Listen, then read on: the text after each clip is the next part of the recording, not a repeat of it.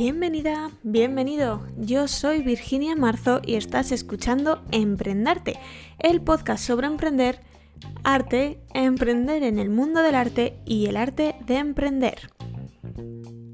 Episodio 14. Muy buenos días, empezamos un nuevo episodio de Emprendarte.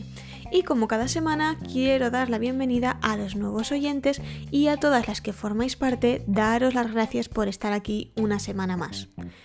Dicho esto, vamos con las manos al ovillo. El tema de hoy es los regalos de Navidad. Menuda serie de episodios sobre consumo que me estoy marcando, ¿no te parece?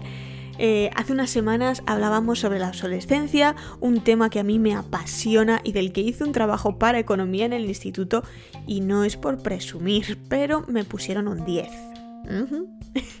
La semana pasada también hablamos sobre el Black Friday y hoy quiero hablar de los regalos de Navidad o los regalos en general también. Eh, no quiero convertirme en la pesada que siempre está diciendo no compres en Amazon, que es el infierno y Jeff Bezos es el demonio encarnado. Yo sigo comprando en Amazon, ¿vale? Porque hay ciertas cosas para las que me resulta mucho más cómodo y ya está. También hago la compra en Mercadona y ahora mismo no están mis planes eh, dejar de hacerlo creo que bueno, tampoco hay que estar eh, excusándonos todo el tiempo y queriendo ser perfectos o fingiendo que somos perfectos cuando no lo somos. Pero bueno, lo vamos a dejar en que compro en Amazon sin mayor cargo de conciencia, pero que para lo que puedo y siempre que puedo, prefiero comprarlo en otras tiendas si puede ser en un pequeño comercio y más si conozco a las y los propietarios, pues tanto que mejor. Muchos pensamos esto, yo lo sé, todos tenemos esa pequeña conciencia en la cabeza, ¿no? Pero con la pandemia este sentimiento se ha intensificado, al menos en mi caso. Y no es que me haya cambiado el confinamiento y haya vuelto a nacer y ahora sea una nueva yo.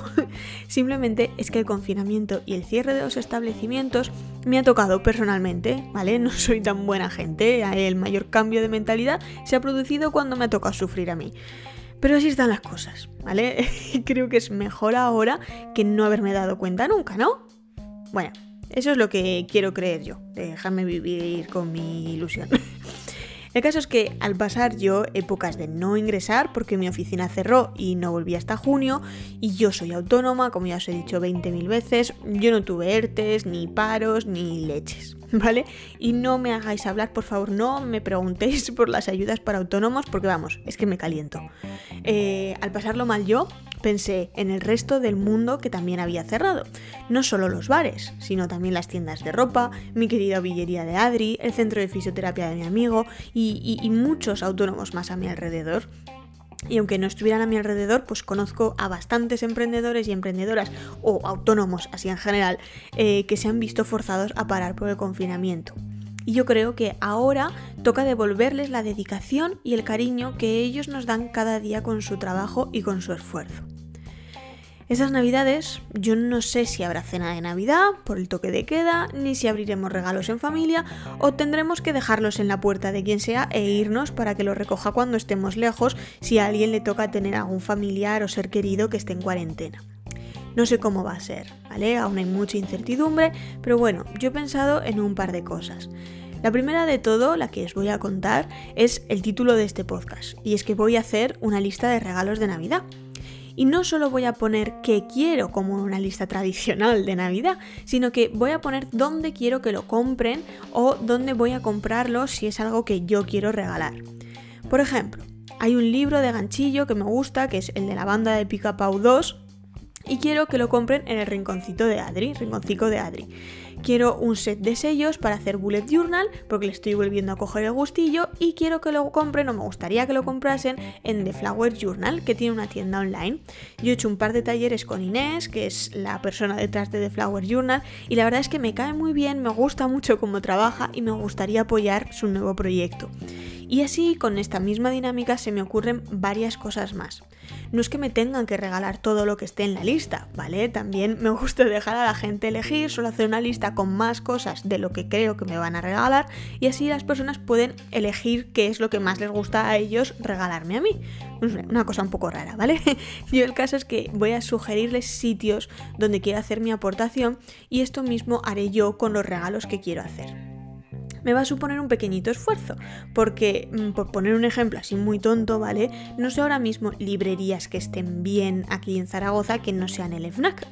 Pero bueno, creo que merecerá la pena esta pequeñita implicación por mi parte a la hora de hacer regalos.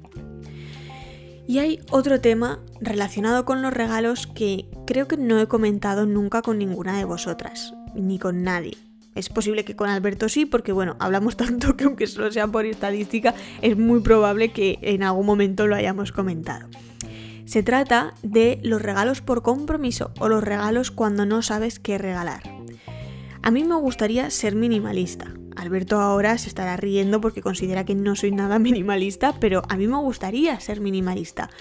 Acumuladora de lana, lo sé, pero dadme tiempo, que voy con buen pie con mi dieta de ovillos, de verdad, tened fe en mí. Eh, el caso es que como minimalista, uno de los muchos impedimentos que estoy encontrando para ser todo lo minimalista que a mí me gustaría, es que no sé qué hacer con los regalos por compromiso eh, o porque no sabe la gente qué regalarme a mí. Y es que hay una cultura de hacer regalos sorpresa, que tenemos que tener detalles con la gente que les tienen que sorprender y, un poco de imprevisto, ¿no? Y como concepto está genial. ¿Vale? La intención es maravillosa, pero en la realidad pasa, y me imagino que no soy la única que le ha pasado, que, es que hay veces que no sé concretamente el gusto de la otra persona. No sé si le va a gustar o, ni siquiera sé si es algo que le hace falta. Hay que regalar también cosas que hagan falta, no solo cosas que, que, nos gusten. Yo sé que de pequeños no molaba nada que te regalen calcetines o ropa, pero si te hace falta ropa, la ropa es el mejor de los regalos. En fin, vamos con una historia mía, ¿vale? Yo hace tiempo, cuando me mudé a mi actual piso, me regalaron un juego de tres trapos de cocina. Siempre hacen falta trapos de cocina, ¿no? Pues resulta que en mi caso no. Porque Alberto, mi pareja, ya tenía él de su anterior piso como tres trapos de cocina o más. Su madre, al cambiarnos, también nos regaló dos más. Y además de este juego de tres que, os estoy contando. En total, al menos ocho trapos de cocina. Y ni aunque usásemos uno cada día, que no lo hacemos, nos eh, necesitaríamos tantos trapos de cocina que estoy diciendo 8, pero estoy bastante convencida de que tenemos más, pero bueno, ahora mismo no recuerdo de dónde han salido, el caso es que para la historia vamos a decir que tengo 8. Yo no necesitaba más trapos de cocina. Y además es que concretamente el estilo eh, tampoco es nada mi estilo ni, ni el de mi pareja. Que esto puede parecer lo menos importante y así es. Pero cuando quieres ser minimalista, intentas tener pocas cosas y entonces esas cosas que tienes quieres que sean exactamente como te gustan. Porque si no te encuentras con una casa con muy pocas cosas que además no te terminan de convencer y así es como compras más de lo que necesitas para usar. De modo que yo tengo tres trapos de cocina en el cajón de los trapos y demás zarrios, ¿vale? Ocupando un lugar y haciéndome sentir mal porque la verdad es que no los uso estoy segura de que la persona que me lo regaló no se le pasó por la cabeza ni por un instante que yo pudiera tener suficientes trapos, ni que yo pudiera tener un gusto concreto estético por los trapos de cocina, ¿vale? Simplemente me hizo un regalo con toda la buena intención. Y yo, además pensando en esa buena intención, soy incapaz de deshacerme de esos trapos, regalarlos a alguien que no tenga tantos o lo que sea que se haga con los trapos de cocina que no usas. ¿A dónde quiero llegar yo con esta historia sobre trapos de cocina? ¿Y por qué estoy diciendo tanto trapo de cocina? ¿Y qué tiene que ver esto con la Navidad? Pues tal vez a ti nunca se te había pasado por la cabeza regalar trapos de cocina como regalo de Navidad. Y yo de verdad, de verdad que me alegro, porque o es un regalo muy extraño o va a ser un regalo sexista, entonces evítatelos. lo que quiero decir es que además de que compremos, compremos local, eh, tenemos que comprar y regalar con cabeza yo lo digo ya, ¿vale? Lo digo aquí públicamente, sin acritud ninguna, sin rencores, no lo digo por nadie en concreto, lo digo absolutamente desde la bondad. Pero yo no quiero más regalos por compromiso. Por favor, aunque te parezca que es más frío, si quieres tener un detalle conmigo, regálame una tarjeta regalo, pregúntame antes si necesito algo, o mucho mejor, vámonos a comprarlo juntas o juntos y así pasamos un tiempo que es de calidad además de un regalo material, que siempre van a ser bien recibidos. Ese gesto de pasar tiempo juntos o el evitarnos la sorpresa, ¿vale? Perdemos la sorpresa, pero ganamos certeza. Este gesto me va a gustar y creo firmemente que a otras personas también les gustará tanto o más que el regalo por compromiso habitual. Esto, mm, desde luego, no valdría para regalos de amigo invisible en la oficina y alguna otra situación, pero es que el mundo no se puede arreglar en un solo podcast. Esto es todo por esta semana.